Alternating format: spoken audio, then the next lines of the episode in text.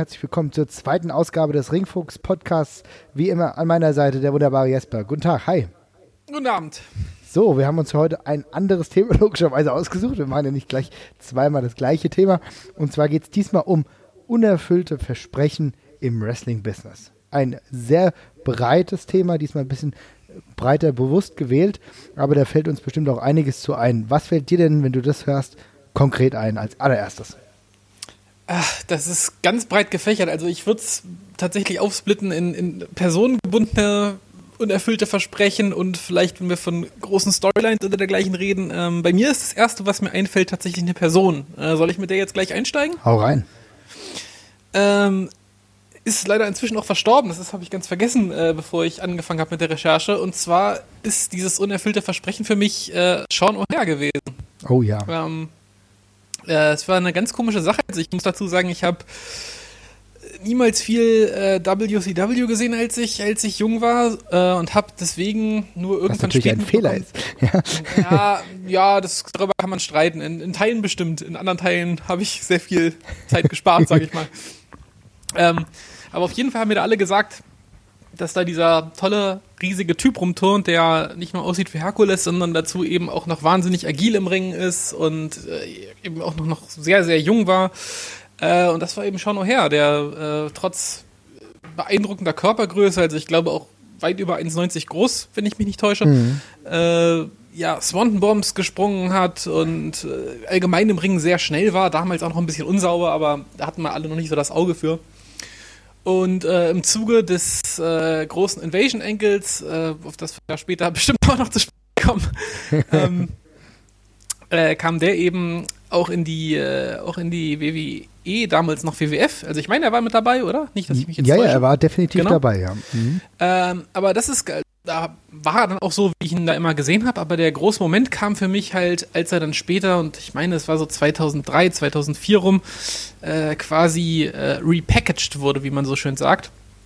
Und eben äh, dieses Teufelsadvokat Gimmick bekommen hat, was Wochen oder sogar Monate lang, ich weiß es nicht mehr genau, es gibt auf jeden Fall mehrere von diesen Videoclips, mit denen er angekündigt worden ist, äh, in so tollen Videoclips äh, gemacht, äh, ja, gebracht worden ist, die auch ganz anders produziert waren als das, was man damals von der WWE kannte, wo er immer vor so einem weißen Bildschirm einfach nur stand und quasi den Leuten ins Ohr geflüstert hat, dass sie im Grunde ein schlechtes Leben führen sollen. Äh, wahnsinnig interessant, wahnsinnig gut produziert. Und im, gepaart mit den Wrestling-Skills, die der Mann hatte, oder von denen wir zumindest damals alle dachten, dass sie sehr gut wären, waren beide alle sehr gespannt drauf. Ähm, jetzt frage ich dich einfach mal, wie hast du denn die ganze Story, dann folgte, in, in Erinnerung? Ja, also du hast schon noch hergesagt und instant ist mir ein Video im Kopf aufgeblüht und ich kann mich genau daran erinnern, die ersten Videos, die ich damals gesehen habe davon, war, ich war total hin und weg, weil es wirklich was ganz anderes war. Der Charakter oder auch er noch ein bisschen düsterer dargestellt. Es war herausragend. Also es war eine richtig gute Videosequenzen. Mir habe ich das Gefühl, das war meistens in Smackdown. Kann es sein, dass es, da war auch gerade der Roster-Split schon, ne? Ich meine, da war Roster-Split, weil, ähm, ja, ich bin mir sehr sicher, dass es Woche für Woche bei SmackDown war zu dem Zeitpunkt, weil zum Beispiel Triple H und dergleichen, da bringe ich damit gar nicht in Verbindung und insofern war das bestimmt schon Teil des Blitz. Ja, genau. Und äh, das war herausragend. Ich habe, ich konnte es kaum erwarten, dass er dann wirklich debütiert. Aber wie das dann halt gelaufen ist, ja, da wirst du jetzt gleich zu sprechen kommen, das war irgendwie ziemlich ernüchternd. Ja, es ging ja gleich mit einem mit einer ganz komischen Geschichte los. Also es ist ja immer ist ja immer spannend zu sehen, wenn äh, die WWF oder heute eben die WWE ähm, offenbar sehr sehr viel von einer Person zu halten scheint, sich wahnsinnig viel Mühe mit den Clips gibt, die diese Person ankündigen, sich offenbar auch was bei gedacht haben.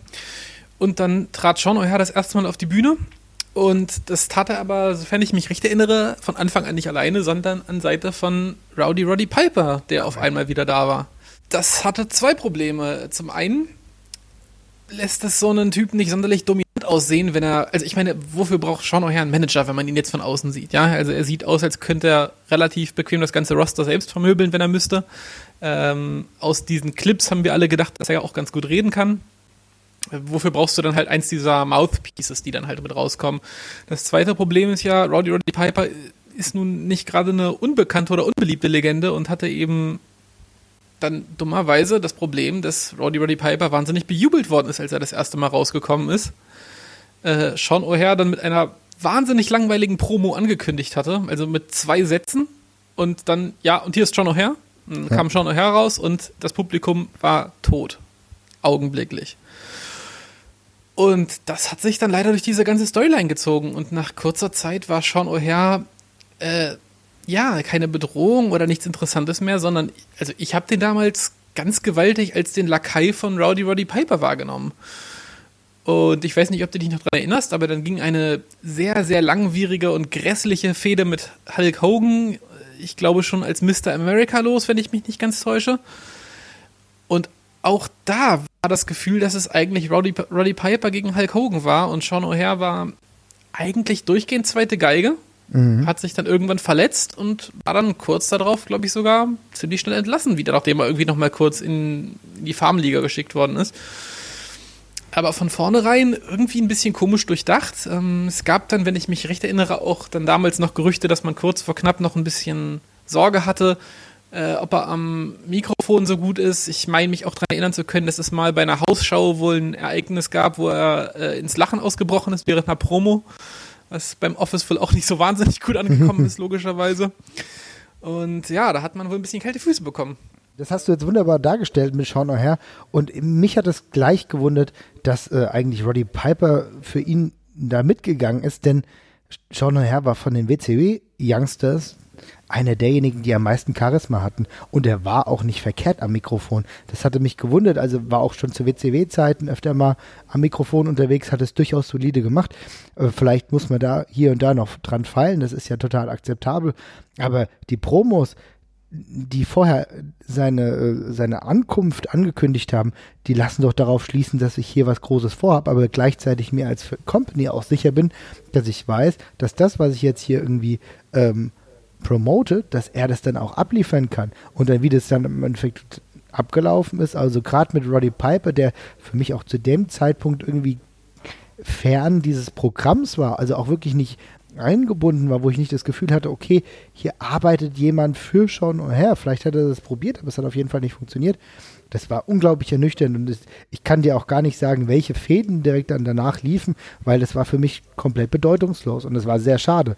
Äh, denn er hat einen richtig tollen Look gehabt, war auch gleich eigentlich im Gegensatz zum Beispiel Leute wie Sean Stasiak oder so, die, zu denen ich keinen Bezug großartig hatte. Ja, ja. aber, äh, aber O'Hare war für mich jemand, der hat was dargestellt, das war eine Naturgewalt und dass die WWE, nachdem sie den ersten guten Schritt gemacht hat, so einen schlechten zweiten gemacht hat, war echt eine Enttäuschung. Ja, ganz komisch. Also kam auch das erste Mal raus mit einem tollen Entrance-Theme, tollem Video, toller Look, wie du schon gesagt hast. Ähm, war eigentlich alles wirkt es sehr durchdacht, bloß ja, das, äh, der Hauptgang hat irgendwie ein bisschen gefehlt. Äh, und ja, ist dann schon komisch. Also ich kann es mir nur erklären, dass man, dass man wirklich, wie ich schon gesagt habe, kalte Füße bekommen hat und das kurz vor knapp eher umgeschmissen hat. Weil diese Storyline die hätte er sehr gut auch alleine machen können, wenn man das Vertrauen in ihn gehabt hätte. Ob jetzt eine Fehde zwischen Sean O'Hare und Hulk Hogan zu dem damaligen Zeitpunkt toll geworden wäre, das ich jetzt auch mal dahingestellt, aber ähm, zumindest wäre er dann vielleicht ein bisschen mehr im Rampenlicht gewesen und nicht die alte Legende, die ihm helfen sollte. Ja. Du, du hattest ja auch zu der Zeit eigentlich genügend äh, jüngere Talente, gegen diese ihn hättest stellen können. Das wäre doch überhaupt kein Problem gewesen. Also jetzt Hulk Hogan, ja. der tut mir ihm sollte, auch keinen sollte man Sollte man meinen, ja. ja. Aber, ähm, aber er war halt trotzdem jemand, der hat einen Look gehabt, auch noch mehr als jemand wie Mark Jindrak, der ja auch, mit dem er, glaube ich, auch ein Tag-Team in der w zu WCW-Zeiten hatte, ja? ja. Also, dass das überhaupt nicht funktioniert hat, ist echt frustrierend im Nachhinein. Ja. Die schließe mich an. Äh, ja, aus der ähnlichen Zeit, ich habe noch zwei Namen mir aufgeschrieben, die müssten grob da auch ihren Anfang gefunden haben. Der eine, glaube ich, ein bisschen später. Das wäre für mich Matt Morgan. Ähm, der nun lange, lange sich im Wrestling versucht hat, an in ganz verschiedenen Orten, also noch einen langen TNA-Run gehabt hat, wo wir alle immer gedacht haben, er wäre so das nächste große Ding im Heavyweight-Bereich, auch mit ganz großen Fürsprechern wie Jim Cornette und dergleichen, die sehr, sehr große Stücke auf ihn gehalten haben. Auch nie was Großes und Langfristiges bei rumgekommen, egal wo er gewesen ist. Ja, also Matt Morgan ist irgendwie merkwürdig, weil es war ja es immer ein Kraftpaket gewesen, ne? Und jemand, wo du eigentlich normalerweise denken würdest, hat so den typischen Vince McMahon-Look. sah jetzt auch nicht total schlecht aus, hatte auch äh, Inringen-Leistungen, naja, waren okay. Teilweise habe ich sogar das Gefühl gehabt, dass die bei TNA wesentlich besser waren. Aber auch so ein, aber auch so ein Kandidat irgendwo enttäuschend, dass es nicht weitergebracht hat. Ja, bei, bei Matt Morgan habe ich immer das äh, große Problem gehabt, immer wenn man gerade gedacht hat, also das hatte ich auch beim TNA-Run, wo man gedacht hat, jetzt geht's langsam aufwärts, jetzt kommt wieder, jetzt entfaltet er das Potenzial. Es kam immer wieder Leistungen und, und, und, ganz lange Strecken, wo es dann auf einmal wieder ziemlich grauenhaft war. Also teilweise kann er da auch nichts für, da waren schlimme Gimmicks bei, schlimme Storylines, aber ich erinnere mich noch an diesen, ähm, an diesen, an diesen Kampf gegen, gegen, äh, gegen Crimson, wo die beiden oh in der Mitte des Ringes stehen und sich diese Punches an den Kopf schmeißen, wo man wirklich gedacht hat, es kann nicht sein, dass jemand noch so einen Punch im Wrestling schmeißt, wenn der seit 10, 15 Jahren jetzt dabei gewesen ist zum damaligen Zeitpunkt. Mhm. Äh, da waren auch immer wieder ganz krasse Rückschritte bei. Und ähm, aus dem gleichen Zeitraum, wo Matt Morgan damals bei der WWE debütiert ist, könnte sein, dass es ein bisschen früher war, äh, fällt so unter die Kategorie mit, wie, dieser Wrestler wird der neue XY. Und in dem Fall hatten wir damals alle gedacht, das wird vielleicht jetzt der neue Undertaker oder sonst irgendwas. Und das war ein Herr namens Mordecai. Oh, oh, oh, oh ja. Mhm. Äh, du kannst mir ja kurz aus der Erinnerung mal sagen, ähm, wer war dieser Mordecai? Ja, Mordecai ja, war eigentlich auch jemand, der äh, mit Promos eigentlich ganz gut angefüttert wurde. Auch bekannt unter dem Namen Kevin Thorne. Und ich glaube, seine ersten, wenn ich das richtig in Erinnerung habe, weil er hat relativ viele Gimmickwechsel im Laufe seiner ja, Wrestling-Karriere gehabt. Zur Zeit seines äh, WWE-Debüts war ich irgendwie ein bisschen überrascht, weil er war eigentlich der Counterpart zu dem typischen Undertaker, denn er war blond, ja, und auch mit ganz weißen Klamotten. Und da habe ich gedacht, ja. okay, vielleicht wollten wir mit dem Undertaker nicht gleich den ähm, Rang streitig machen, aber für mich war die erste Erscheinung durchaus positiv. Ja, das Witzige ist, ähm, das kann man auch mal ganz schön neben den ganzen Schau noch Herkram äh, halten, weil ich habe das ebenso im Kopf gehabt mit dem Gedanken, das sah ja damals am Anfang eigentlich alles ganz gut aus. Ja. Als ich mir die Schau noch her Sachen angesehen habe, die sahen auch immer noch ganz gut aus. Wenn ich mir das heute angucken würde, ich wäre immer noch aufgeregt auf das, was da kommen könnte. Danach habe ich mir Mordecai angesehen und ich muss ganz ehrlich sagen, da haben wir damals alle ein bisschen viel gehofft und wenig hingeguckt, glaube ich. Weil, ehrlich ja? gesagt sah das von Anfang an alles sehr trashig aus. Also der, die, die Ringgear war auch echt ganz schön grauenvoll. Die Musik war nicht sonderlich gut. Das war alles nicht pralle und einfach ein bisschen sehr, sehr, sehr gewollt. Und äh, da weiß ich auch noch, dass der witzigerweise eine große Parallele zum Sean O'Hare-Kram, äh, wo Sean O'Hare am Anfang diese Kommen mit Rowdy Roddy Piper hatte, wo man sich gewundert hat. Mordecai hat, glaube ich, ein paar Wochen lang irgendwelche Cruiserweights angegriffen und verprügelt, was auch schon mal ja, eine ganz tolle Idee ist, einen Charakter äh, einzuführen und hatte dann sein erstes Match bei einem Pay-Per-View gegen Scotty to Hottie, weiß ich noch. Ach du Scheiße. Okay, dann weißt du doch, wo die Reise hingeht. Interessanterweise, und das war die große, das war das Seltsame, ich habe im Kopf, dass das Match relativ lange ging aus irgendwelchen Gründen. Gründen. Also ich würde sagen, das waren schon so neun oder zehn Minuten und es sah relativ auf Augenhöhe aus. Vielleicht täuscht mich da auch mein Gedächtnis, aber ich bin mir relativ sicher, dass damals das ganze Gimmick mit diesem Match tot war. Also augenblicklich, weil er hat halt gegen Scotty Tohotti lange gebraucht. Er hat überhaupt erst gegen Scotty Tohotti gerestelt. Ich meine, das sind nun wirklich zwei Gimmicks, die man nicht nebeneinander stellen sollte. Oh Gott, oh Gott, oh Gott. Und, das ist gerade ziemlich bitter. Ich, ich ja. muss sagen, ich habe ziemlich viel verdrängt aus der Zeit. Ja, zu Recht, zu Recht. Da sind ja auch andere Kaliber wie Nathan Jones und dergleichen, was einfach am besten alles vergessen sollte. Ähm, aber ja, das ist dann auch dementsprechend schief gegangen und das Gimmick war dann auch, glaube ich, sehr, sehr schnell wieder vom Tisch. Später kam er dann ja als ähm, Vampir in die ECW zurück. Das war auch so, ja, ich muss sagen, die Zeit, das war ja so 2003 äh, rum und da muss man ja wirklich sagen, wenn ich mir das so im Nachhinein anschaue, hat die WWE damals auch richtig viel, ja, ich will mal sagen, unterdurchschnittliche Ringe in ihren Reihen gehabt. Scotty Teotti, okay, er hat natürlich den Show-Effekt gehabt, 2003, 2004. Spike Dudley ist noch rumgewuselt, ja, auch Orlando Jordan hat da noch eine größere Rolle gehabt. Hardcore Holly, äh, ich glaube, ich kann mich gut erinnern, Mordecai hat, glaube ich, sogar eine längere Fehde gegen Hardcore Holly gehabt. So, und jetzt müssen, sein, wir uns, ja. ja. jetzt müssen wir uns die Frage stellen, ob das so förderlich für eine Karriere ist.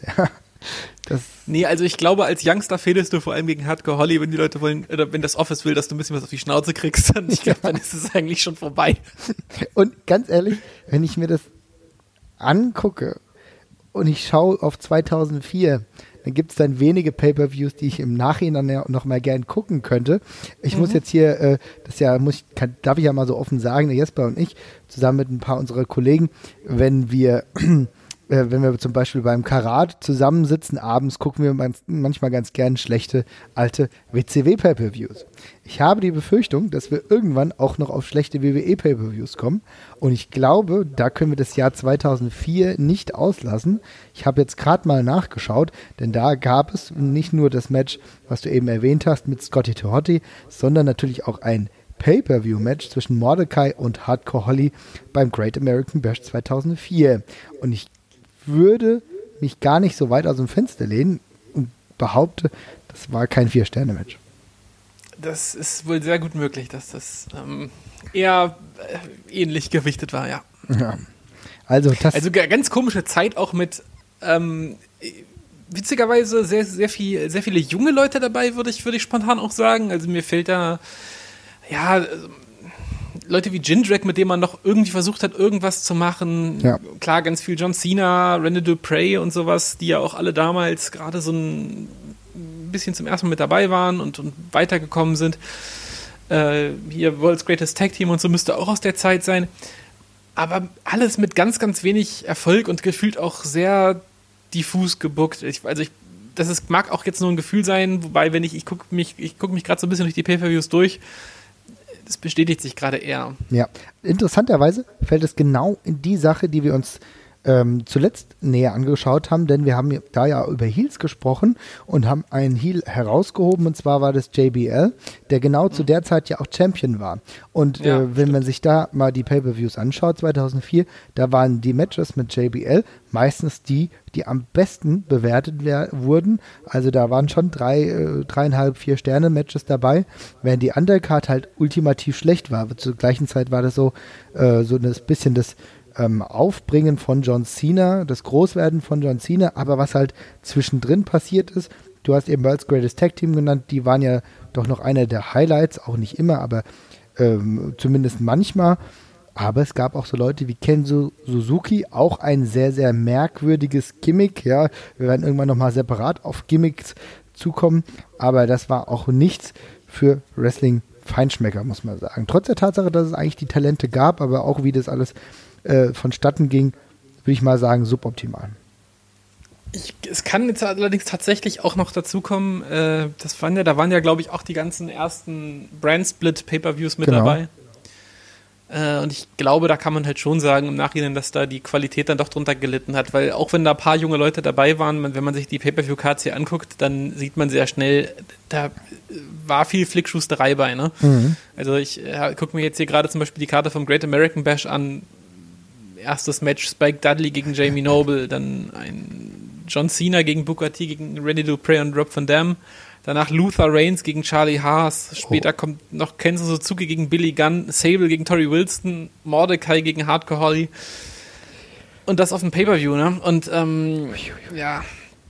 Also, äh, ja, ich glaube, in der Zeit wurde sehr viel versucht und das erklärt dann eben teilweise auch, warum man äh, ja, Gimmicks wie Mordecai oder eben auch wie Sean O'Hare da reingeworfen wird mit der mhm. Hoffnung, dass das vielleicht irgendwie hängen bleibt und schnell hängen bleibt, weil einfach auch Lücken da waren. Ähm, aber wenn man sowas eben nicht durchdenkt, dann ist die Gefahr eben relativ hoch, dass das krachen geht und ja. Muss man fast sagen, ähm, wenn wir uns heute wieder den Roster-Split angucken, ohne dass wir jetzt zu viel darüber reden, ich denke, von Talenten ist die WWW da mit einer anderen Ausgangslage dabei. Also ich glaube, ja. du hast heute viel mehr Möglichkeiten ja, ich auch einfach ein organisch, äh, organischeres Roster, ne? Also ich diese 2004er Zeit gefühlt noch, wenn ich, auch wenn ich mir die Namen angucke, sehr davon geprägt, dass da dieser, dieser riesige Talentschwall aus WC, WCW und ECW-Zeiten irgendwie mit reingekommen ist, die man alle irgendwie verwursten musste. Mhm. Ähm, aber jetzt nicht so man sagen würde, da kommen jetzt auch junge Leute oder viele junge Leute nach, die jetzt erstmal unten anfangen, sondern ganz viele Namen, die irgendwie schon dabei sind. Ich meine, Spike Dudley oder dergleichen, der wird ja damals auch schon relativ alt gewesen sein ähm, ja, einfach nicht sonderlich organisch, aber ja. Aber gut, dass du es gerade angesprochen hast, denn im Rahmen äh, der unerfüllten Versprechen habe ich hier genau was in die Zeit fällt, beziehungsweise ein bisschen zuvor, etwas, was mich wirklich unglaublich geärgert hat, und zwar die WWE gegen WCW-Fehde. Mhm. Und was für mich natürlich eigentlich total interessant gewesen wäre, hätte man die Möglichkeit gehabt, echte WCW-Stars dort zu präsentieren. Denn für mich war das ultimativ schlimm, ähm, auch wenn ich nie ein WCW-Geil war. Ich war immer der WWF-Typ. Aber trotzdem, dass du eine Invasion machst, ja, ohne Goldberg, ohne Sting, äh, das hat für mich von Anfang an falsch gewirkt. Ja, also ich, zwei, drei Leute davon hätte man sicherlich noch auffangen können, wenn das so gewesen wäre. Aber es hat ja wirklich, also wenn man heute zurückguckt, an großen Namen hat ja tatsächlich bis auf Booker T eigentlich alles gefehlt. Und ja. Diamond Dallas Page, das waren ja die einzigen beiden, die, die man so in diesem, in diesem Main Event Kreis einordnen würde. Und ich fand, Diamond Dallas Page war damals eben auch schon so ein bisschen durch, durch die letzten WCW-Jahre. Und dann, dann fehlt dir eben Scott Steiner, dann fehlt dir ein Goldberg, dann fehlen die, fehlt, die, fehlt die gesamte NWO. Ne? Und, dann, äh, und Sting halt. Und Sting. Und, und, Sting, halt und Sting natürlich, genau. Ja. Und ja, was, was, was soll's dann? Ne? Also, äh, kann, ich weiß jetzt auch nicht, inwiefern man der WWE dann Vor äh, Vorwurf draus machen kann. Es war ja damals diese große Geschichte, dass die ganzen äh, ehemaligen WCWler alle auf ihren dicken Verträgen aus WCW-Zeiten noch oberliegt sitzen bleiben wollten. Vielleicht war es nicht möglich, denen das Gleiche zu bezahlen, äh, so wie mit Geld bei der WCW um sich geschmissen worden ist. Aber ja, wie du schon sagst, also mit äh, deren, dem dermaßen dünnen Cast macht es wenig Sinn. Ja.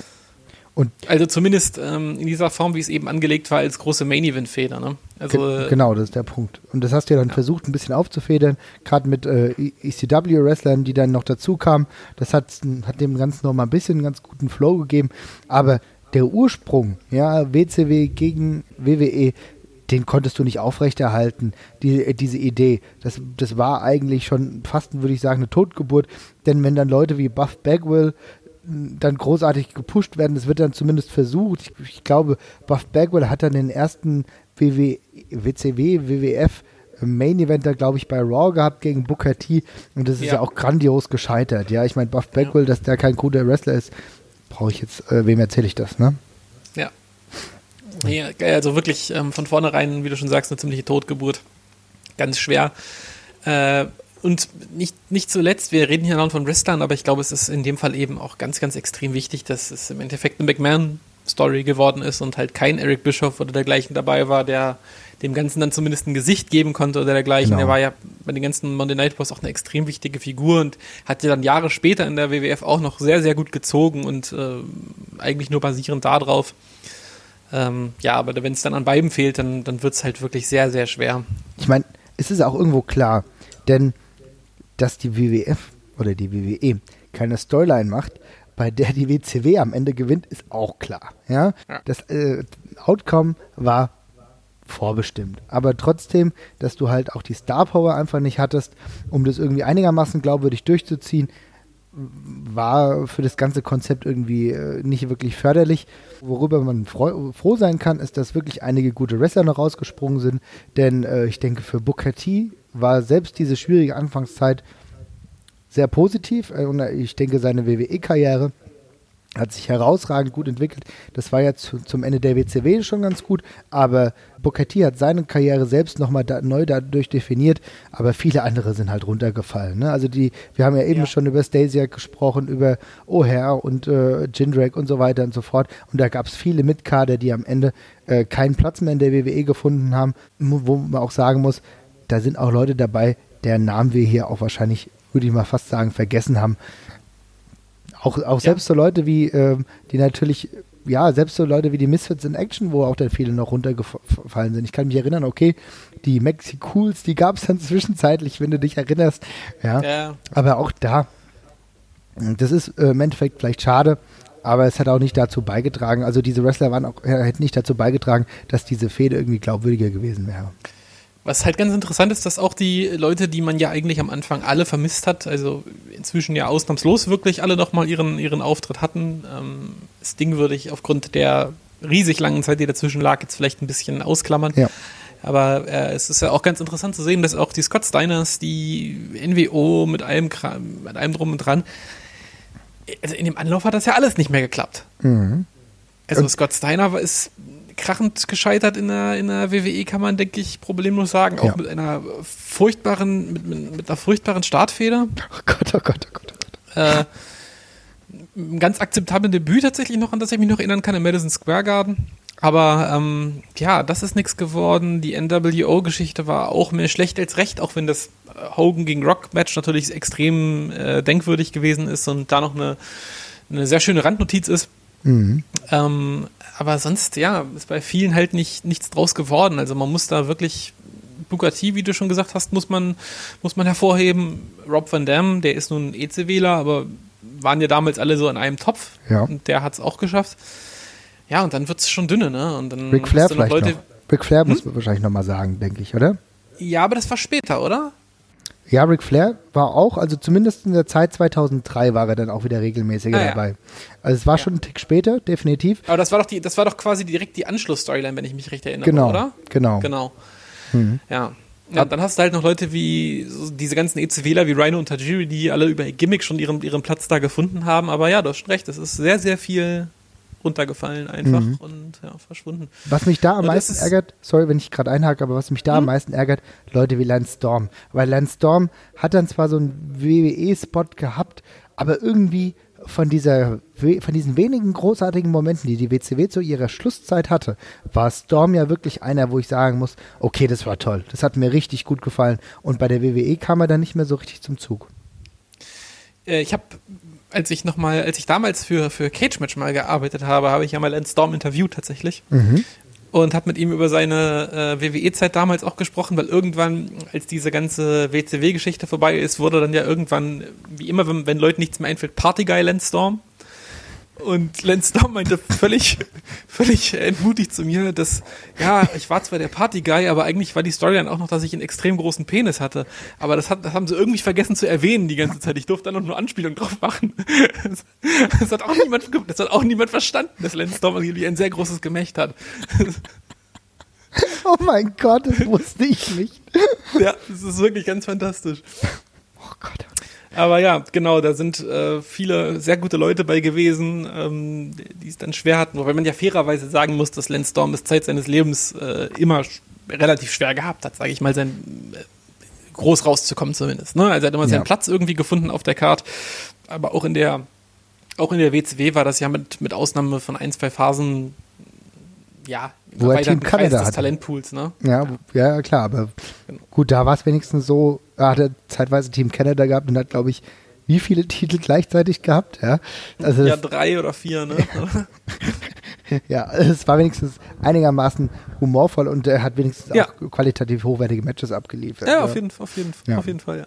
Aber trotzdem, das war halt, wie gesagt, um nochmal zum Thema zurückzukommen, wirklich ein unerfülltes Versprechen, wo ich echt frustriert war, dass du, dass du sowas so schlecht um, umsetzen kannst. Aber du hast vollkommen richtig erwähnt, natürlich mit den Bedingungen, die du nicht aussetzen konntest oder die du auch heutzutage nicht ignorieren kannst, dass es natürlich ganz klar ist, wenn Goldberg einen Multimillionen-Dollar-Vertrag hat, den sitzt er halt aus, ja.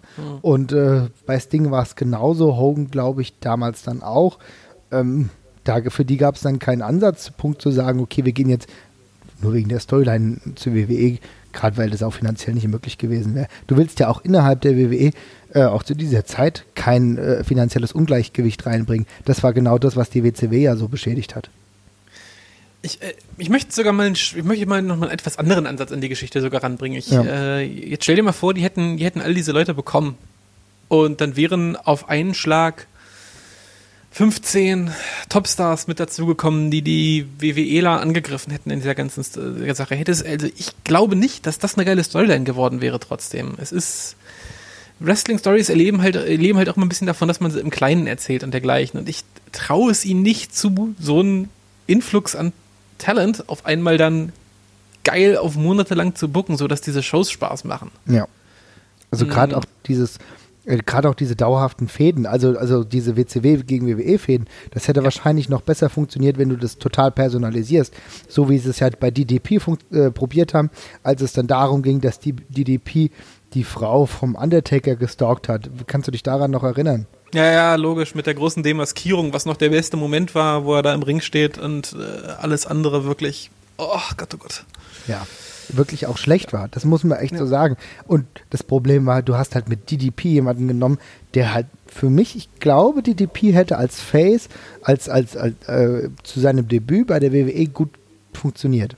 Das, das, das glaube ich auch, ja. Aber wie gesagt, ich glaube nicht, dass sich diese große Versus-Storyline zwischen den beiden Promotions äh, leicht oder vielleicht auch gar nicht gut erzählen lässt. Das ja. ist eine riesige Herausforderung und selbst wenn du es gut machst, ähm, die WWE hat jetzt den Luxus, sehr viele Shows zu haben, auch schon damals, aber dann wären halt alle eigenen Leute auf jeden Fall unter den Tisch gefallen, ne? Ja. Zu dem damaligen Zeitpunkt hättest du dann Topstars gehabt und dann halt vielleicht noch Edge und Christian und dergleichen aus der Riege, Kurt Angle vielleicht noch, der damals noch irgendwie ja zur jungen Garde auch dazu zählte, würde ich sagen. Mhm. Genau, aber der Rest, äh, also ich, kann man dann drüber streiten, ob dann ein paar Jahre später Platz für einen Batista gewesen wäre oder dergleichen. Ne? Und ist ja. schon schwer. Und ich, bei der ganzen Invasion-Storyline, wir können immer noch froh darüber sein, es hat uns zumindest irgendwie danach den Chris Jericho Title Run äh, über Umwege noch mitgebracht, dass ja irgendwie auch schon so ein bisschen alles da angefangen hat. Es hatte ein paar nette Sachen, die dann noch mit rausgekommen sind. Naja, auf jeden Fall. Aber das ist auch so ein typischer Punkt. Ähm, ich habe das jetzt angesprochen, aber je mehr wir darüber reden, desto mehr muss ich auch sagen, ja, äh, du sprichst gute Punkte an. Wahrscheinlich romantisiere ich diese Vorstellung einer wirklich guten Fehde zwischen WWE und WCW.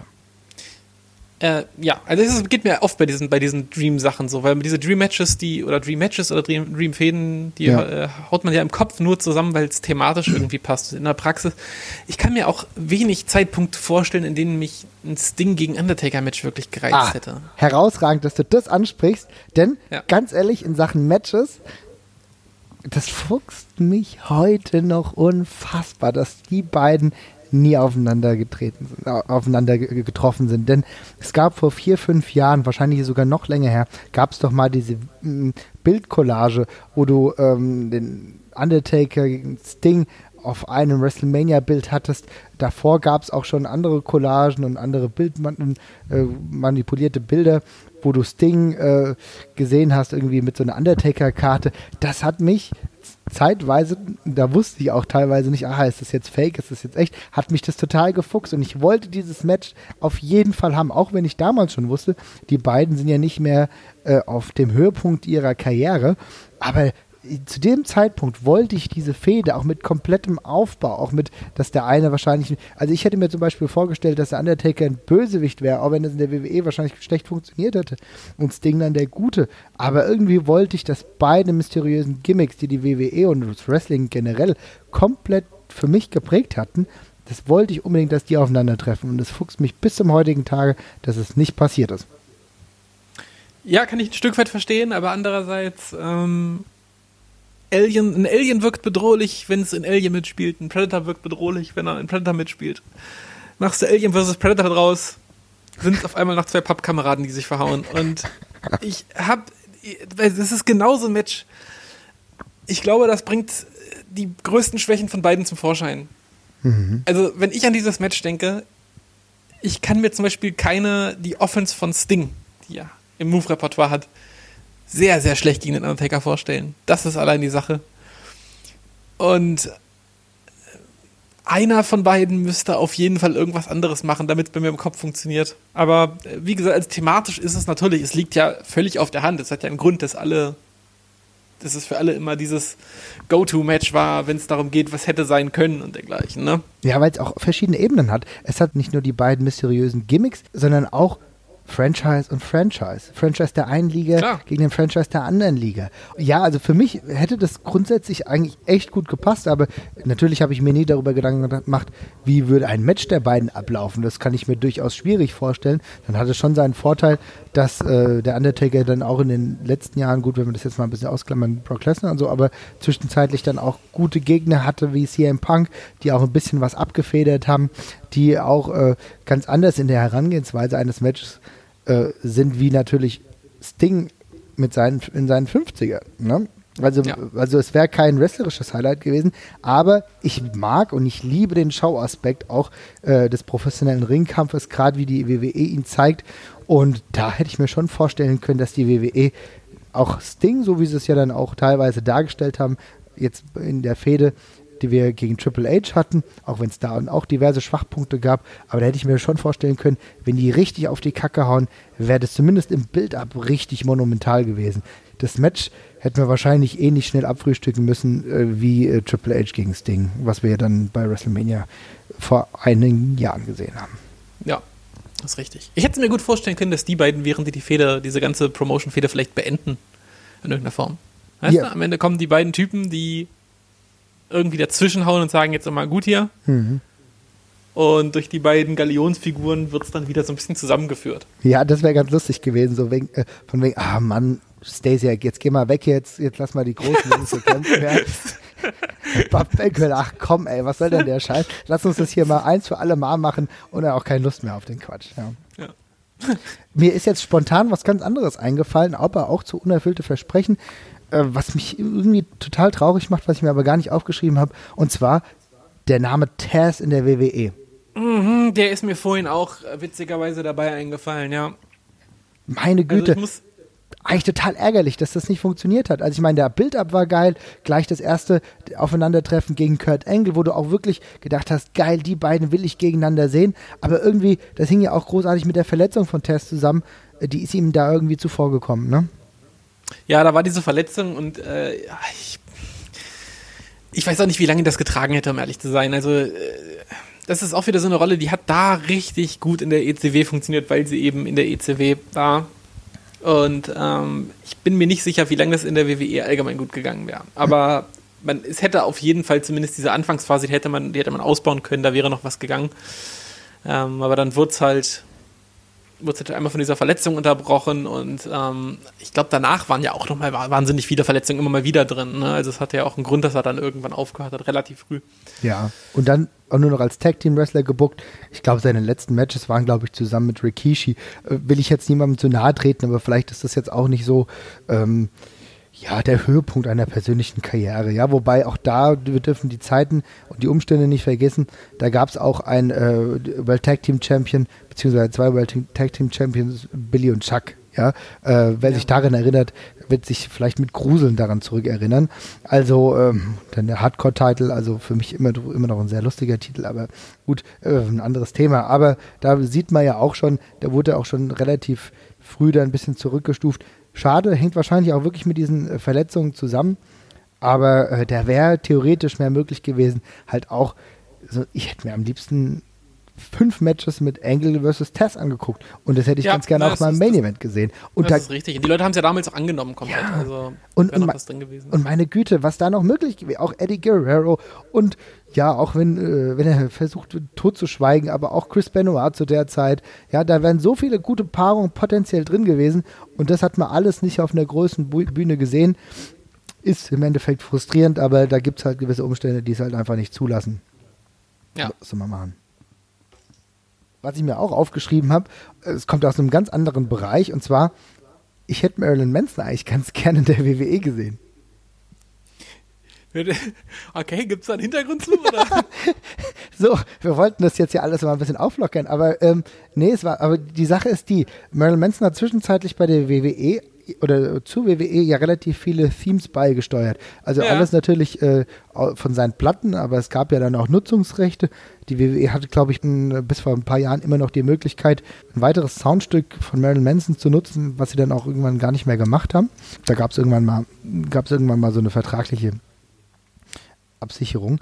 Ähm, und ah. irgendwie hatte ich zu der Hochzeit des Undertakers mir gedacht, äh, als ja total alles, also so zu, zur Attitude Era, ne, habe ich mir gedacht, vielleicht wäre das gar nicht so schlecht, wenn du es jetzt richtig auf die Spitze treibst und als Kaltlieder Marilyn Manson dazu holst. Stell dir das mal vor. Also manchmal überdreht man ja auch, gerade ich, wenn ich das ein bisschen zu weit treibe mit den äh, äh, Darksider Storylines und so weiter und so fort. Aber irgendwie hätte ich mir vorstellen können, dass Marilyn Manson in diese absolut verrückte äh, Zeit einfach hereingepasst hätte. Ich meine, es gab ja dann diese Gold Dust, wie soll ich sagen, ähm, ja, als Goldust dann äh, Tough Cup war, wie, kannst du dich daran noch erinnern? Ja, logisch, logisch. Ja, ja. und da hat er ja auch so ein Marilyn Manson ähnliches Gimmick, äh, beziehungsweise nicht Gimmick, sondern Einzugsmusik gehabt. Und irgendwie hätte für mich Marilyn Manson zum Undertaker zeitweise ganz gut gepasst. Ich weiß gar nicht, äh, ich würde das jetzt gar nicht ausarbeiten wollen, aber ähm, irgendwie hat es ganz gut gepasst. Ich weiß gar nicht warum. Es wäre auf jeden Fall einer der logischen Celebrity-Gigs gewesen, die sie hätten fahren können. Also Ja. klar, ich meine, zur damaligen Zeit gerade auch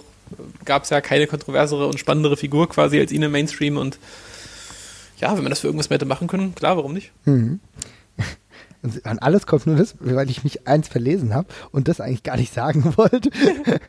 Aber ich würde sagen, Marilyn Monroe. ja, Marilyn Monroe, eigentlich wollte ich das sagen, ja. Aber wir haben ja wieder ein paar Soundschnipsel und wir hören mal rein, was andere in Sachen unerfüllte Versprechen so denken. Ja, hallo allerseits. Ähm, Marvin hat mich gebeten, was zu sagen zu unerfüllten Versprechen im Wrestling. Und ja, ich glaube, nirgends anders ähm, gibt es so viel davon wie im Wrestling. Ähm, das ist wahrscheinlich zum einen wegen dem ganzen Hype. Es wird immer alles gehypt als das größte, großartigste Match aller Zeiten, das beste Match aller Zeiten und so weiter und so fort. Ähm, den ganzen Hype, das kann man ja irgendwann gar nicht mehr erfüllen. Ja, da legt man sich selbst die Latte wahrscheinlich viel zu hoch. Ähm, abgesehen davon äh, gibt es wahrscheinlich eine Million Beispiele. Ganz persönlich für mich war äh, eins der äh, in Anführungsstrichen äh, schlimmsten unerfüllten Versprechen äh, The End of an Era. Ja, ich habe heute noch das Bild vor mir, wie äh, Shawn Michaels, Triple H äh, und Undertaker bei WrestleMania äh, von der Bühne gehen und äh, muss ehrlich sagen, hatte Gänsehaut, wir hatten alle ein bisschen Pipi in den Augen. Und die End of an Era hätte für mich äh, auch wirklich gehießen, dass alle drei jetzt in Rente gehen und äh, jetzt ist gut. Ja, und das war aber leider nicht so. Und das, das finde ich war ein unerfülltes Versprechen zum Beispiel. So, vielen Dank an die Jasmin. Ehrlich gesagt, ein guter Punkt. Ich kann mich, glaube ich, noch erinnern. Ich glaube nämlich, ich habe bei der Jasmin auf der Couch gesessen und wir haben uns das zusammen angeguckt. Und ich muss sagen, wenn sie das jetzt so anspricht, da ist was Wahres dran. Ich hätte es jetzt auch nicht dramatisch gefunden, wenn der Undertaker auch dies als sein Karriereende begriffen hätte. Hm. Ja, habe ich, also an sowas hätte ich jetzt gar nicht gedacht, aber natürlich, ja, da sind ganz oft Phasen bei, wo man, wo man auch denkt, jetzt kommt irgendwie äh, ein ganz großer Wechsel und auch von, von Charakteren her überall was Neues und äh, ja, das ist ja ganz oft so, dass man dann irgendwie gerade nach einer, gerade nach einer WrestleMania-Sendung oder dergleichen dann doch wieder schnell merkt, oh, warte mal, es geht irgendwie gerade erstmal so weiter, wie es bisher war, ne? Genau. Und die Sache ist doch, ich meine jetzt, äh, Undertaker als deutliches Beispiel, der dann noch Jahre weitergemacht hat und ja immer noch dabei ist. Aber Ric Flair ist doch ähnlich. Ich kann mich erinnern, das letzte Match von Ric Flair in der WWE, großartig, was man gesehen hat, war das Match gegen Shawn Michaels, was ein herausragend gutes Match war. Ein würdiger Abschied für Ric Flair in einem damals schon hohen Alter auf der großen Bühne bei WrestleMania. Feuerwerk, herausragend, toller Moment. Und dann fängt er plötzlich bei TNA wieder an zu wresteln. Dann werd ich doch wütend als Fan, der auch über die WWE hinausguckt. Das ist doch, das ist doch gruselig und das macht mich heute noch wütend. Und dass er heute, wenn du auf äh, nicht unbedingt bei der WWE guckst, ja, wo, wo Ric Flair seine Matches hatte, sondern vielleicht bei Cage Match und bei anderen Plattformen, dann siehst du und guckst nach und dann siehst du TNA und dann steht dann äh, Ric Flair hat gegen ja, Matt Morgan 2010 gewrestelt, ja, und dann Ja. das ist doch scheiße. Was soll das denn? Ja, das ist bitter. Nee, das ist aber das ist ein sehr, sehr guter Punkt. Also gerade, ja, ich, da würde man sich auch manchmal wünschen, dass sowas einfach durchgezogen wird, weil äh, dann solche Events im Wrestling auch wieder eine, ja, ein gewisse, gewisses Gefühl für, von Endgültigkeit bekommen würden und man sowas auch wieder glauben würde. Und ähm, schon richtig. Ja. Sehr guter Punkt. Auf jeden Fall. Hast du denn noch unerfüllte Versprechen, die du hier kundtun willst? Äh, haben wir noch weitere Stimmen oder soll ich einfach mal kurz was zwischenstreuen? Äh, streu mal was zwischen und danach spiele ich wieder was ein. Okay, ich habe mir noch etwas Aktuelles ausgesucht. Ich hatte ja vorhin schon, als wir über Mordecai gesprochen haben, gesagt, äh, ganz oft schief geht immer das, wir haben jetzt den neuen XY. Also das hier ist der neue Rey Mysterio, würde ich in dem Fall sagen. Und zwar habe ich mir da Sin Cara aufgeschrieben, ähm, insbesondere in seiner ersten Form. Und ähm, es hat einen Grund, dass der Mann zum äh, inoffiziellen Maskottchen der allseits beliebten Botchamania-Reihe geworden ist. Äh, ich glaube, ich habe mein ganzes Leben lang noch keinen Wrestler gesehen, von dem ich erst dachte, er zieht das Pech magisch an, später aber dann auch erkannt habe, nee, der ist auch teilweise selber schuld dran bei dem, was er macht. Ähm, da ging alles schief, beim, beim Debüt schon, äh, mit, dem, mit den Füßen in dem Seil hängen geblieben. Das war ja schon kurz vor der Vollkatastrophe. Da, das grad, da ist er gerade dem, dem Komplettcrash nochmal von der Schippe gesprungen. Äh, und da hat aber noch niemand gewusst, dass, ähm, dass das Schlimme erst noch kommen sollte. Also der bezeichnende Punkt in dieser ganzen Sin Cara-Geschichte ist immer noch, das Einzige, was der Typ ja im Grunde gemacht hat, war zu botchen und äh, mit dem Zeigefinger auf, Leuten zu, auf Leute zu zeigen.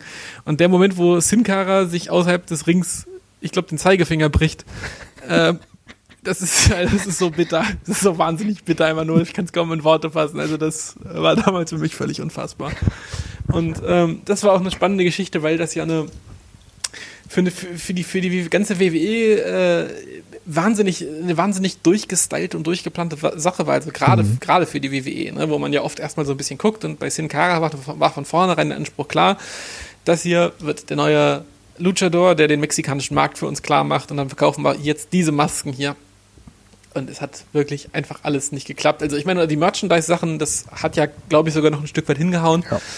Äh, aber alles, was äh, in den Storylines und im Ring mit Sin Cara passiert ist, ist äh, grauenvoll gewesen. Und auch wenn sie das Gimmick jetzt heute noch in der dritten oder vierten Variation darum führen, äh, also das ist ja alles nichts, ne? Nee, also wenn immer ich Sin Cara höre, dann schalte ich automatisch ab. Auch wenn ich genau weiß, ja. dass die Person nicht mehr die ist, die ursprünglich unter dieser Maske war, ist dieses Gimmick für mich einfach komplett tot und ich wünschte, die WWE würde es ein für alle Mal begraben. Denn es tut diesem Wrestler, der aktuell da drunter steckt, auch nicht gut. Ich, ich, für mich ist das einfach durch. Ich will das dann automatisch nicht sehen.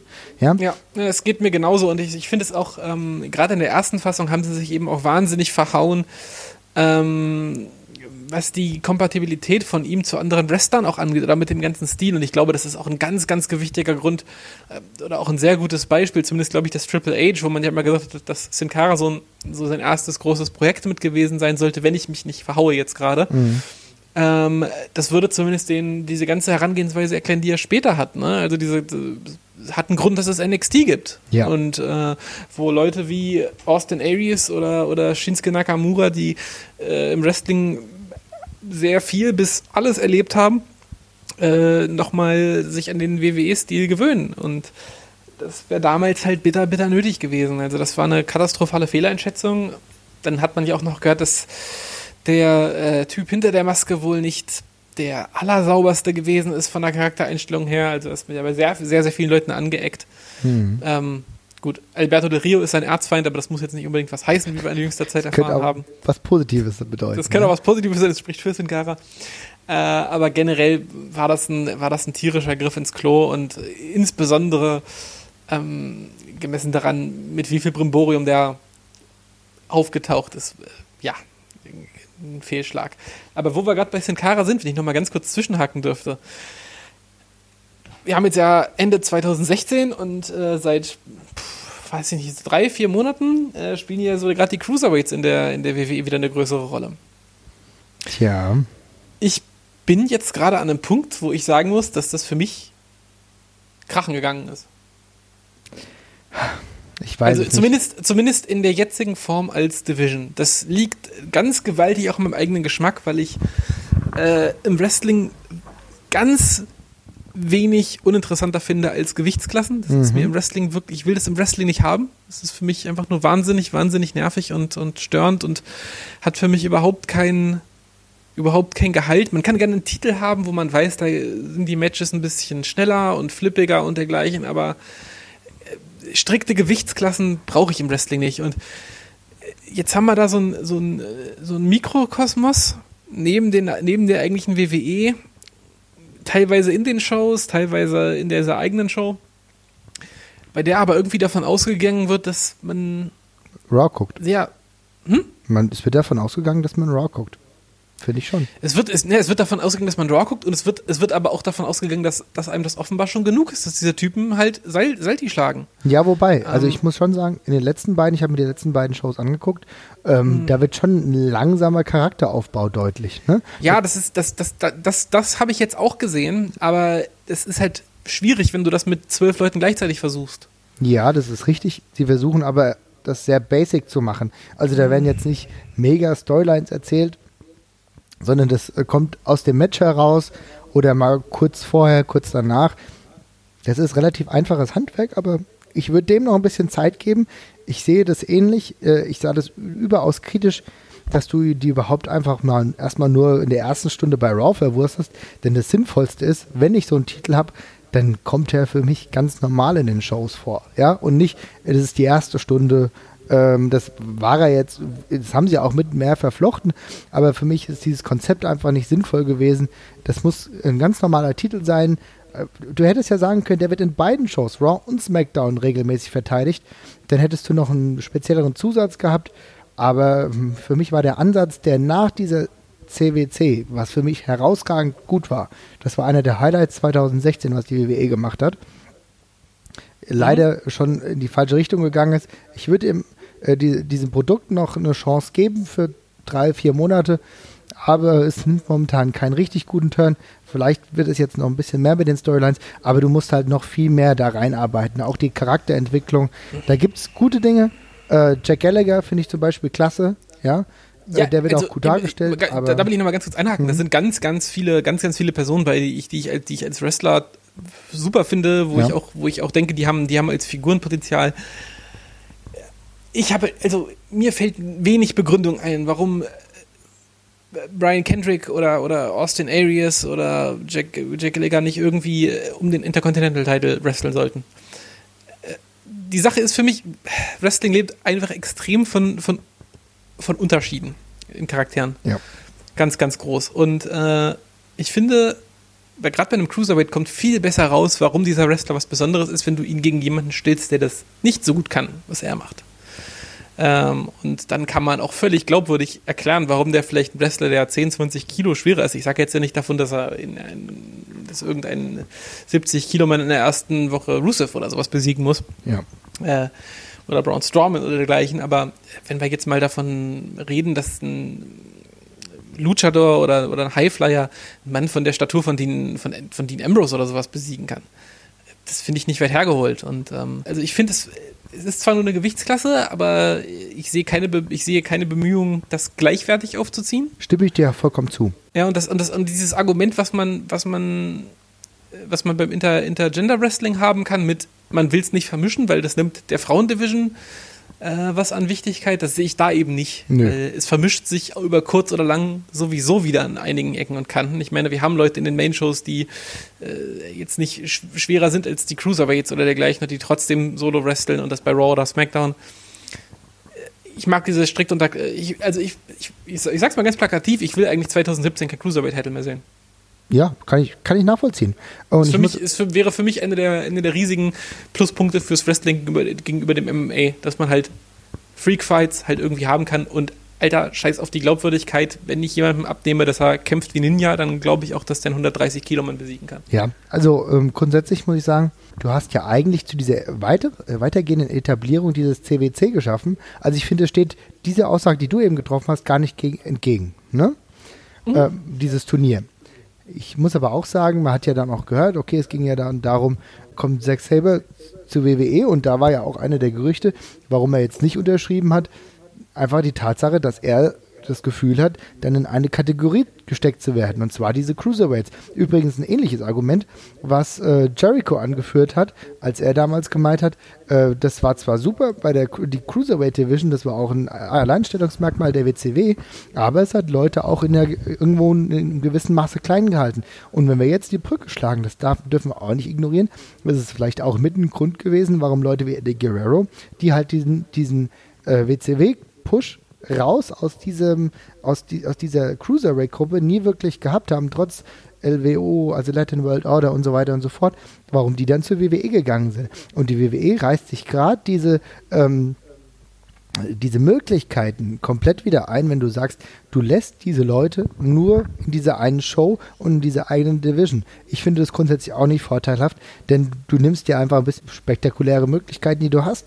Denn ein Gallagher oder auch ein Saber, wenn wir natürlich, den wir natürlich auch alle kennen, da kannst du das schon glaubwürdig verkaufen, dass der jemanden schlägt, der 20, 30 Kilo schwerer ist. Und äh, das muss möglich sein. Und 2016, 2017 ist das auch möglich.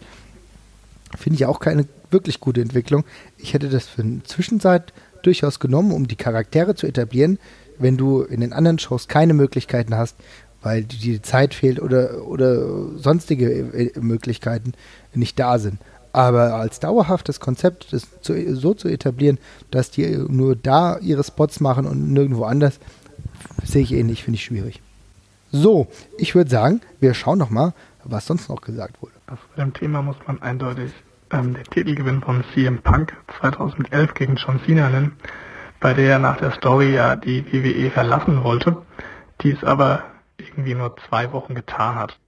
So, der Krise mit einem ganz kurzen Einspieler. Vielen Dank dafür. Ja, Punk habe ich auch aufgeschrieben. Irgendwie eine schwierige Situation. Äh, wir wissen ja alle noch, den Titelgewinn 2011, das war herausragend. Das Match gegen John Cena war herausragend. Diese Menschen, die abgegangen sind in der Heimatstadt von CM Punk, war richtig toll. Dann geht er weg mit dem Titel.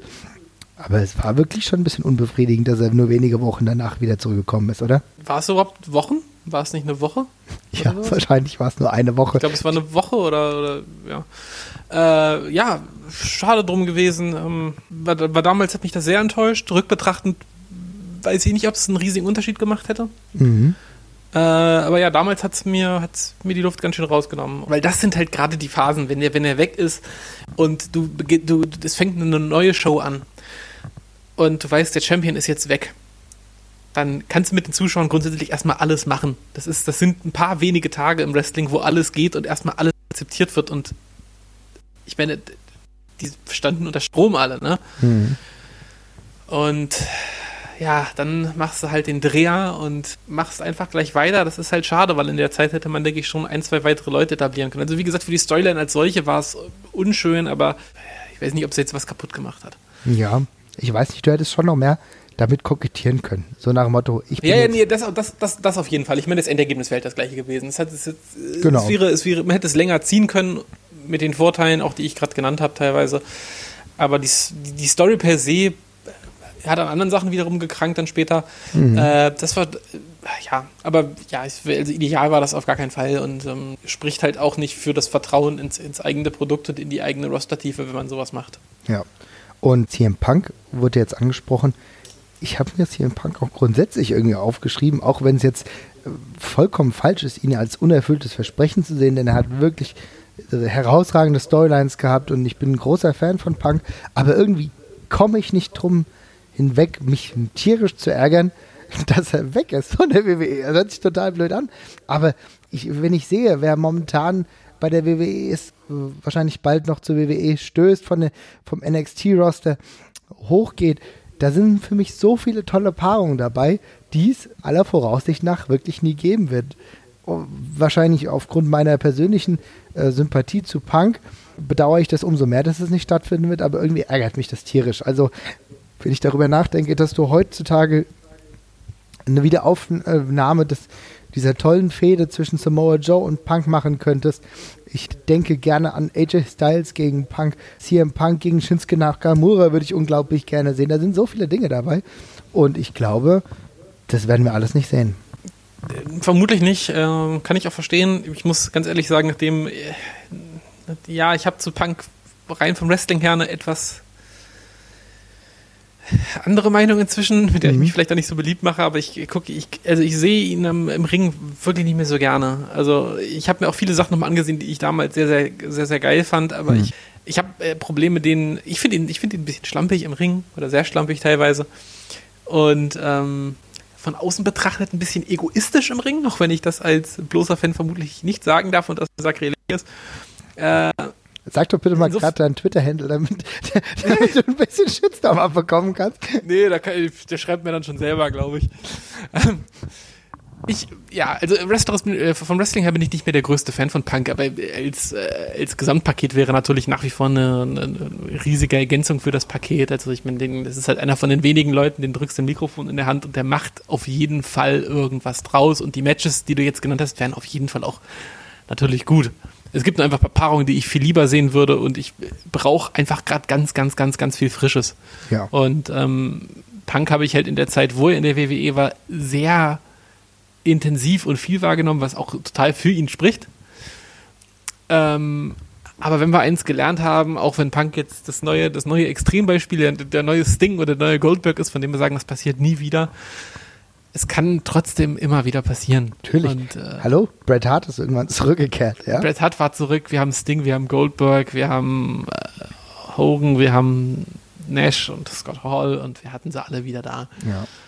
Stimmt. Wer ist Also denn eigentlich nicht abwarten. zurückgekehrt? Also jetzt. Das meinte ich, das meinte ich ja vorhin nicht. Ich meine, es, äh, ich glaube, Sting war im Endeffekt der letzte große, wo wir gesagt haben, der ist wirklich nicht mehr zurückgekommen und man hat sich. selbst der Warrior. Selbst der Warrior. Ja. Ja, also ich glaube, wir haben keinen, wo man sagen kann, der, der, um, um, um den wurde sich ernsthaft und krass bemüht. Es gibt bestimmt einige Leute, wo man nochmal nachgefragt hat, hast du nicht vielleicht Bock mal vorzukommen? Hat man gesagt, ah nee, danke, lass mal äh, jetzt vielleicht hier gerade so die Young Bucks oder dergleichen, die dann mal ein WWE-Tryout oder sowas abgelehnt haben, weil es finanziell nicht gestimmt hat. Aber der, der letzte äh, Selbst der große. Name, den die WWE nicht bekommen hat, obwohl sie es unbedingt wollte, ich glaube, da muss man lange, lange suchen. Ja, und, und für die Hall of Fame war selbst San Martino wieder da. Ne? Ja. Und, äh, und da hat ja vieles nicht mehr so gepasst zwischenzeitlich. Ich glaube, heutzutage wird sich wahrscheinlich, oder stellen sich immer noch wahrscheinlich viele Leute die Frage, ob Jeff Hardy irgendwann zur WWE zurückkommt. Auch wenn ich den jetzt persönlich nicht zwingend bräuchte, aber äh, d- das ist halt auch immer diese Filterblase, die ich habe. Es sind viele, die äh, aus meinem Umkreis die Jeff Hardy nicht unbedingt bräuchten, aber wenn ich mich dann mal da rausbewege aus dieser Filterblase, merke ich, dass der Jeff Hardy immer noch ein unglaublich starkes Following hat und auch immer noch viele Fans hat und dass der zu einer gewissen Zeit, auch wir haben vorhin über 2002, 2003 gesprochen, auch die Zeit danach, da war er einer der absoluten Top-Draws und ich glaube, was wir oder was ich über CM Punk sage, sagen mindestens genauso viele Leute über Jeff Hardy, die sich wünschen würden, dass er irgendwann zur WWE zurückkommt. Ob das irgendwann der Fall sein wird, hängt wahrscheinlich auch mit Drogentests zusammen. Ja, also ich glaube, also was ich, wovon ich mir, wovon ich hundertprozentig ausgehe, sofern da jetzt nicht irgendwas komplett Unvorhergesehenes passiert, spätestens wenn er nicht mehr wrestelt, taucht er im Programm auf in irgendeiner Form, dann werden DVDs produziert mit allem drum und dran. Genau. Äh, das steht völlig, völlig außer Frage. Also das ist ja jetzt auch keine Trennung gewesen, die schlecht gelaufen ist. Also man nimmt den äh, Herrn offenbar nicht mehr unter Vertrag, äh, weil man Angst vor der Gesundheit hat. Da kann man übrigens, auch, da ist halt auch Kurt Angle nochmal ein gutes Beispiel. Ähm, aber das ist halt ein anderer Grund. Ne? Man will es halt nicht, man will es halt offenbar nicht riskieren oder man ist sich sogar sicher, dass man sie eben äh, nicht reinbekommen würde in dem jetzigen Zustand, in dem sie gerade sind. Und wie wir bei Daniel Bryan gesehen haben, scheint man es ja äh, teilweise zumindest ernst zu nehmen, wenn es darum geht, nicht. Okay, das klingt, ich meine es jetzt gar nicht so gemein, aber man will nicht, dass die Leute in dem eigenen Ring kaputt gehen, komplett. Nö, finde ich vollkommen legitim und ich glaube, das ist genau das klingt nur so egoistisch, aber es ist ja tatsächlich auch ein äh, guter und ernsthafter Gedanke und ich glaube auch, dass sich das zumindest teilweise geändert hat. Ähm, also da glaube ich halt auch da, als wenn man wenn man es wollen würde, dann äh, würde es jetzt nicht an der WWE scheitern. Ja, ich denke ich auch. Ja. Hören wir uns nochmal an, was sonst so gesagt wurde, denn Ja. du hast eben einen Namen schon angesprochen. Darauf kommen wir jetzt gleich zu sprechen. Wow, Marv. Richtig geile Challenge von dir auf jeden Fall. Also zum einen hätte ich mir ganz klar immer gewünscht, dass Shawn Michaels die Streak des Undertaker brechen darf. Weil er ist einfach Mr. WrestleMania und ich hätte es ihm sehr gegönnt. Ähm, und zum anderen hätte ich äh, sehr gerne nochmal Kurt Angle in der WWE gesehen, weil er einfach für mich einer der absolut größten ist. Und Kurt Angle gegen Randy Orton hätte ich mir auch sehr gern jetzt nochmal angeschaut.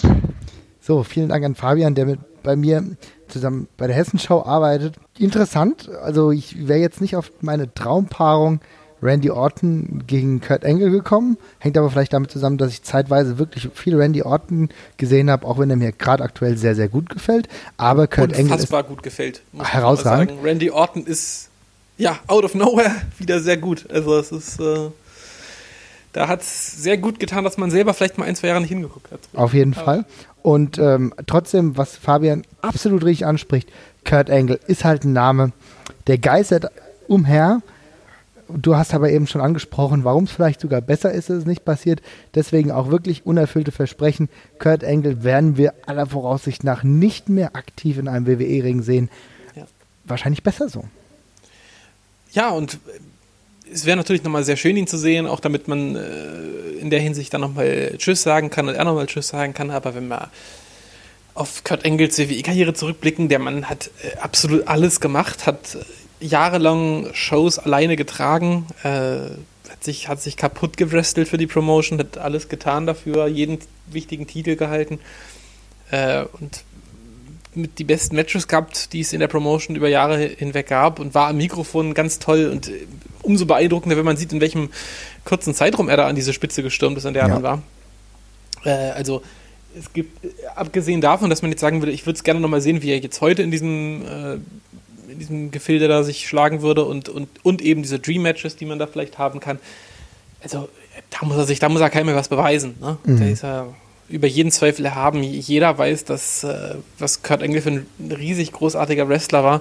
Und ähm, auch sehr interessant übrigens zu sehen, dass ähm, die Meinung sich da sehr, sehr wenig gedreht hat, tatsächlich. Also die, das einzig Negative, was ich über Kurt Angle halt viel höre, ist, mein Gott, der ist völlig bekloppt geworden. Ja. Äh, aber niemand stellt diese großen Kurt Angle ähm, Matches von damals groß in Frage. Also man kann jetzt natürlich darüber streiten, ob Kurt Angle gegen Shawn Michaels jetzt fünf oder vier oder drei Sterne war. Das sei jetzt mal hingestellt, aber das war auf jeden Fall alles sehr, sehr gutes Handwerk.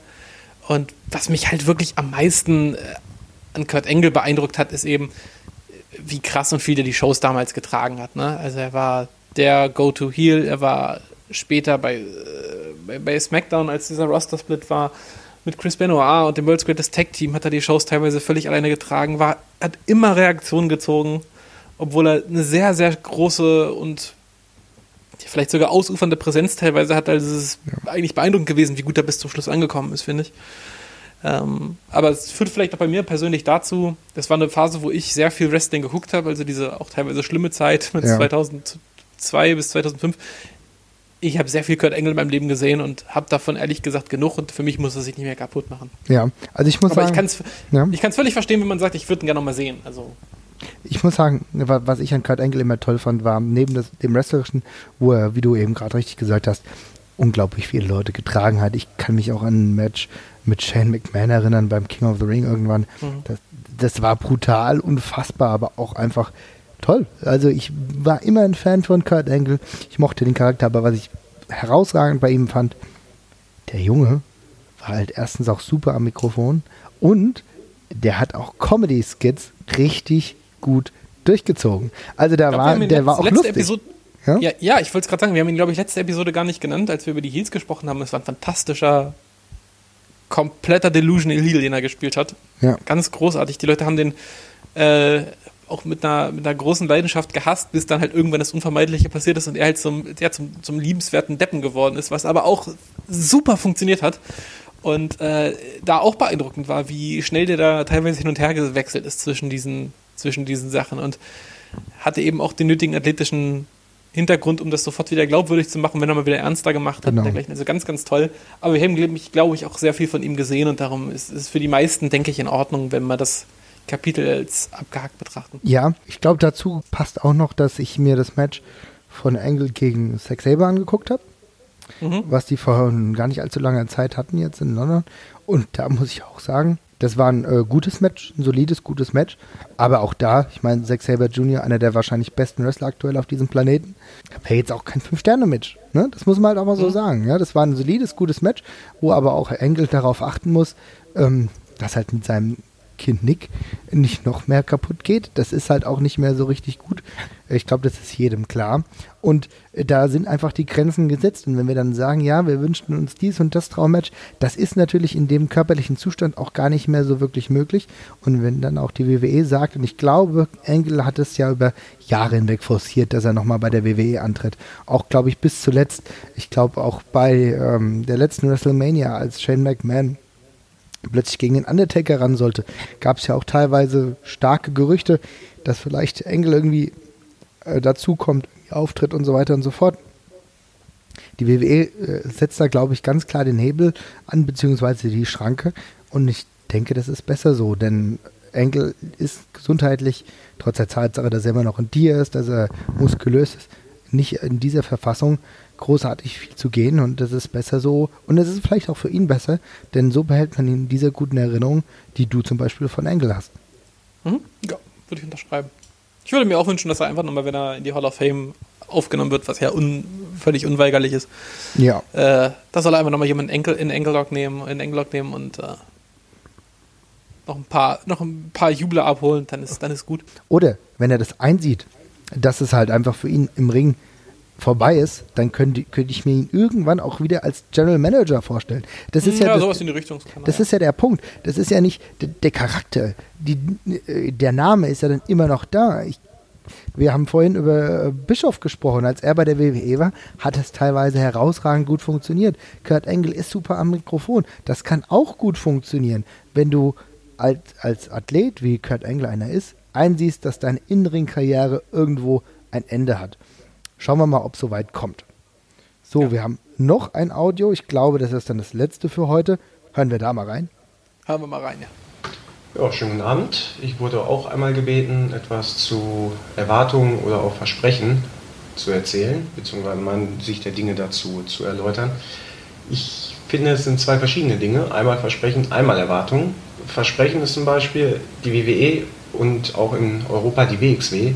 Versprechen uns zu WrestleMania oder dem 16 Carat das größte Wrestling-Wochenende des Jahres, der jeweiligen Liga. Halten diese beiden Ligen das Versprechen? Ich denke, hier kann man ohne mit einer Wimper zu zucken die Frage mit Ja beantworten. Jedes Jahr aufs Neue toppt sich die WWE mit der Produktionsqualität. Jedes Jahr fühlt sich der Event als solches einfach größer an. Gleiches auch mit der WXW, obwohl die ja natürlich noch in den Kinderschuhen des sogenannten Production Values steckt. Aber dennoch halten beide Ligen das, was versprochen wird. Es wird ein Riesenwochenende. Die WWE bzw. auch die WXW versprechen uns allerdings nicht, dass wir vier, fünf Sterne-Matches an dem Abend sehen oder in, beim 16 Carat in den drei Tagen und dass im Rahmen einer Storyline irgendetwas passiert. Das sind einzig und allein unsere Erwartungen. Ich habe mir da mal zwei Beispiele zu ausgesucht. Einmal der Royal Rumble 2014. Da hat wirklich fast jeder erwartet, dass Daniel Bryan den Rumble gewinnt. Obwohl er überhaupt nicht angekündigt war, dass er überhaupt daran teilnimmt. Die WWE wusste natürlich, dass die Fans diese Erwartungen haben und hat auch mit, äh, mit den Erwartungen ein wenig gespielt. Lässt dazu sogar noch Brian im Opener, meine ich, gegen Bray Wyatt verlieren. Einfach, was das simple Einmal-Eins des Wrestlings einfach perfekt wäre, dass Brian als Nummer 30 kommt. Wer kommt? Rey Mysterio, der bei den Smart Marks, ich nenne sie bewusst Smart Marks, ähm, der hatte zu dem Zeitpunkt keinen guten Stand und der kommt als Nummer 30 rein. Wird natürlich gnadenlos ausgebucht. Es wurde alles ausgebucht zu dem Zeitpunkt, weil die Fans nicht das bekommen haben, was sie erwartet hatten. Ich bin der Meinung, dass die WWE das ganz bewusst gemacht hat und damit den Fans auch ein bisschen den Stinkefinger gezeigt hat. So gemäß dem Motto, was ihr erwartet, ist nicht das, was wir euch geben. Das ist ein verdammt dünnes Eis, auf dem sich die WWE da bewegt hat. Meiner Meinung nach macht es die Sache aber auch wieder interessant langfristig gesehen, weiß jeder, WrestleMania 30 haben die Fans dann doch noch das bekommen, was sie wollten und auch erwartet haben. Und zwar Daniel Bryan im Main Event, Titelgewinn, alle waren zufrieden. Ein riesen Pop-Up, Pop-Up auch nicht schlecht, ein riesen Pop gab es zu dem Zeitpunkt. Äh, zweites Beispiel, Axel Dieter Junior bei der WXW, dies Jahr beim 16 Carat. Hier waren Erwartungen, beziehungsweise in dem Fall nenne ich es eher Wünsche, andere, als die WXW es wirklich durchgezogen hat. Match gegen Marty's Girl, I Quit Match. Das war genau so aufgebaut, dass die Menschen, hm, die viele bzw. andere Erwartungen hatten, enttäuscht werden. Im Nachgang hat die WXW aber auch hier vieles richtig gemacht. Axel Dieter ist aktuell einer der, wenn nicht sogar der Top-Heel der Liga. Wer weiß, ob das auch der Fall gewesen wäre, wenn er gegen äh, Marty's Girl verloren hätte und dann einfach so mal in einem 0815-Match gegen Damek geturnt wäre. Hm, weiß man nicht. Was ich mich frage, zerstören wir durch unsere Erwartungen den Spaß an den Shows? Bewerten wir die Shows eventuell sogar schlechter, weil unsere Erwartungen nicht erfüllt wurden? Und sind wir viel zu, sehr, viel zu sehr Hobbybooker geworden und haben uns vor den Shows schon die 180 Minuten durchgebuckt? Ich weiß es nicht. Ich denke generell, dass das ein sehr komplexes Thema ist und ich in meinem kleinen Beitrag jetzt einiges vergessen oder gar nicht bedacht habe. Aber ich sollte mich ja auch kurz fassen. Schönen Abend noch. Ciao. Ja, Krümel, Vielen Dank für den längeren Beitrag, auch wenn er sich kurz fassen sollte. Das war auf jeden Fall der längste des Abends. ähm, ja, war doch aber gut. Auf jeden Fall. Hat äh, viele Punkte angesprochen. Schön auch, dass äh, Krümel nochmal die, die WXW genannt hat. Wolltest du dazu konkret noch was sagen? Ah, ja, mir hat es jetzt ein bisschen auf, auf, auf, auf, auf der Zunge gebrannt, als diese ganze Daniel Bryan-Geschichte gekommen ist, weil äh, auch wenn ich Krümel zustimme, dass das vielleicht am Anfang noch bewusst war, dass man die Leute hingehalten hat, ich weiß nicht, ob er es gemeint hat, aber die, ähm, ja, die Narrative von der WWE, die das dann bewusst alles so gedreht hat, die teile ich halt nicht.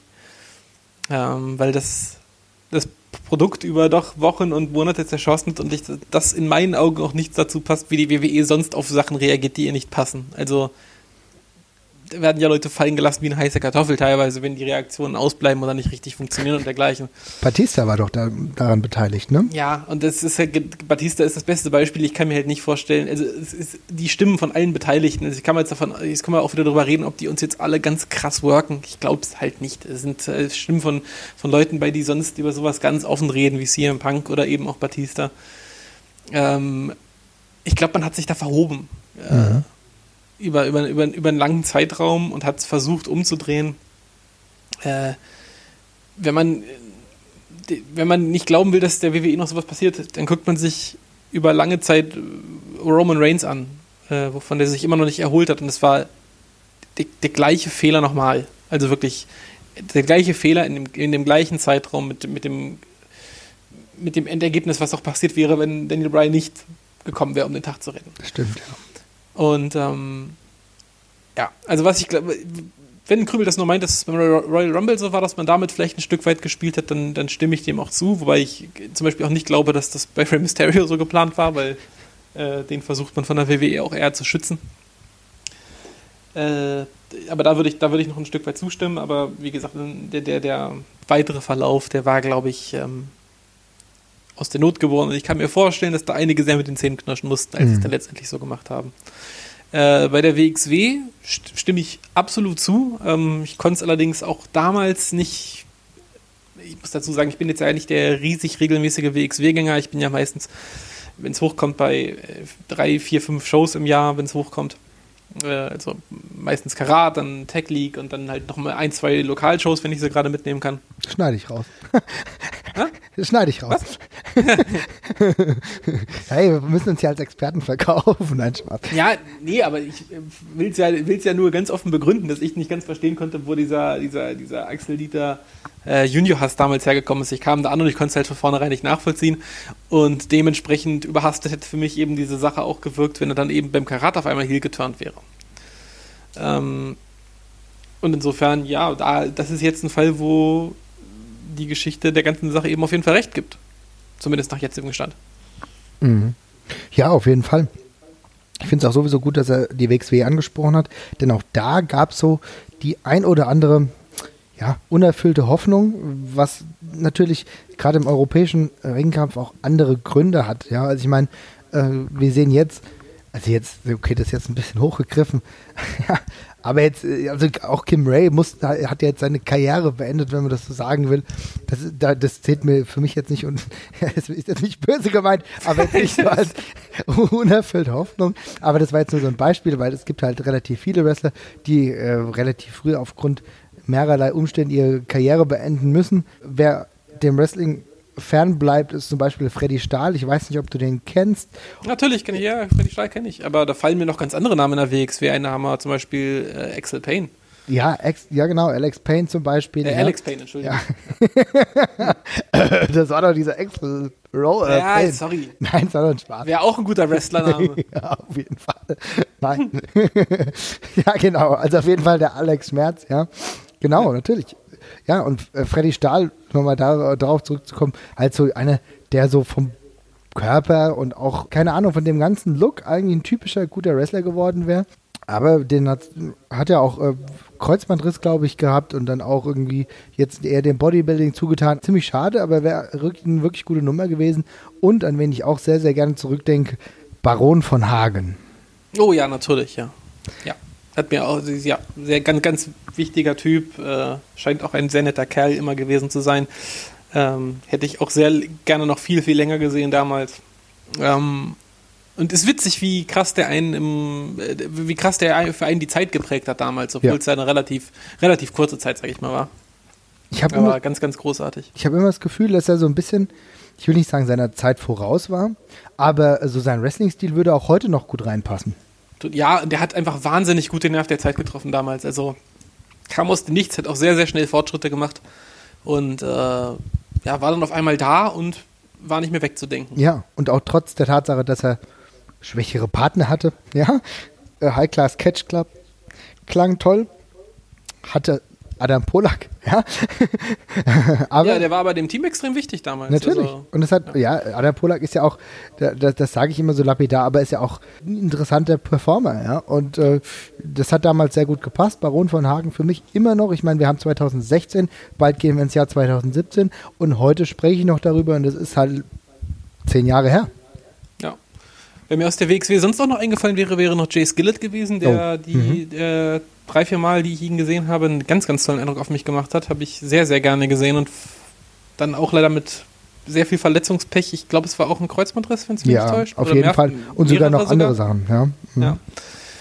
Ähm, mein letzter Stand war mal, ich glaube, das war auf dem letzten Panel im letzten Jahr bei der WXW, als sie den Tourkalender vorgestellt haben. Da stand er mit am Rande rum, hat mal reingewunken ins Publikum. Äh, da wurde auf jeden Fall noch nichts von Karriereende gesagt, aber ist ja nun schon auch sehr lange her, leider.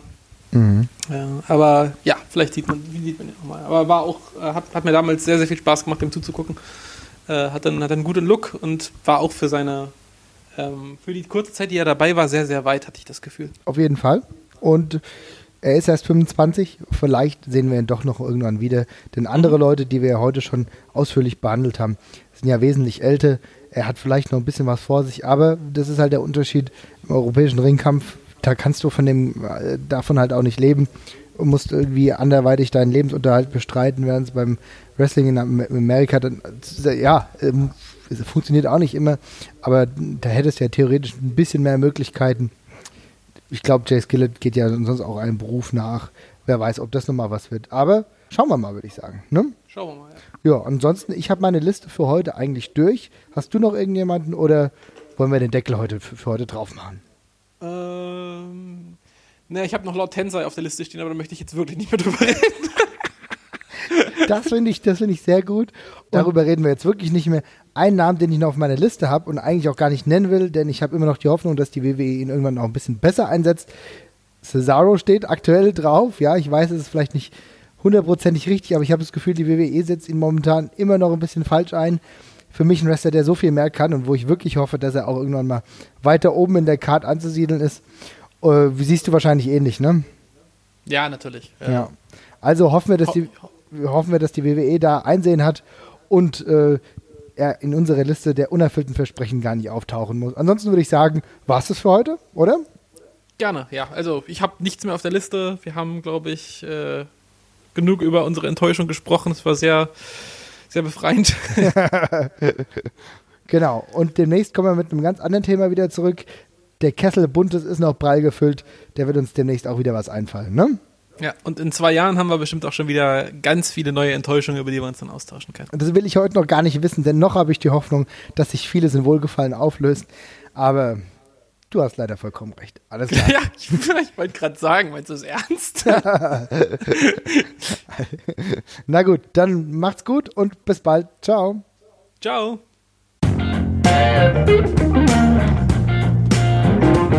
Thank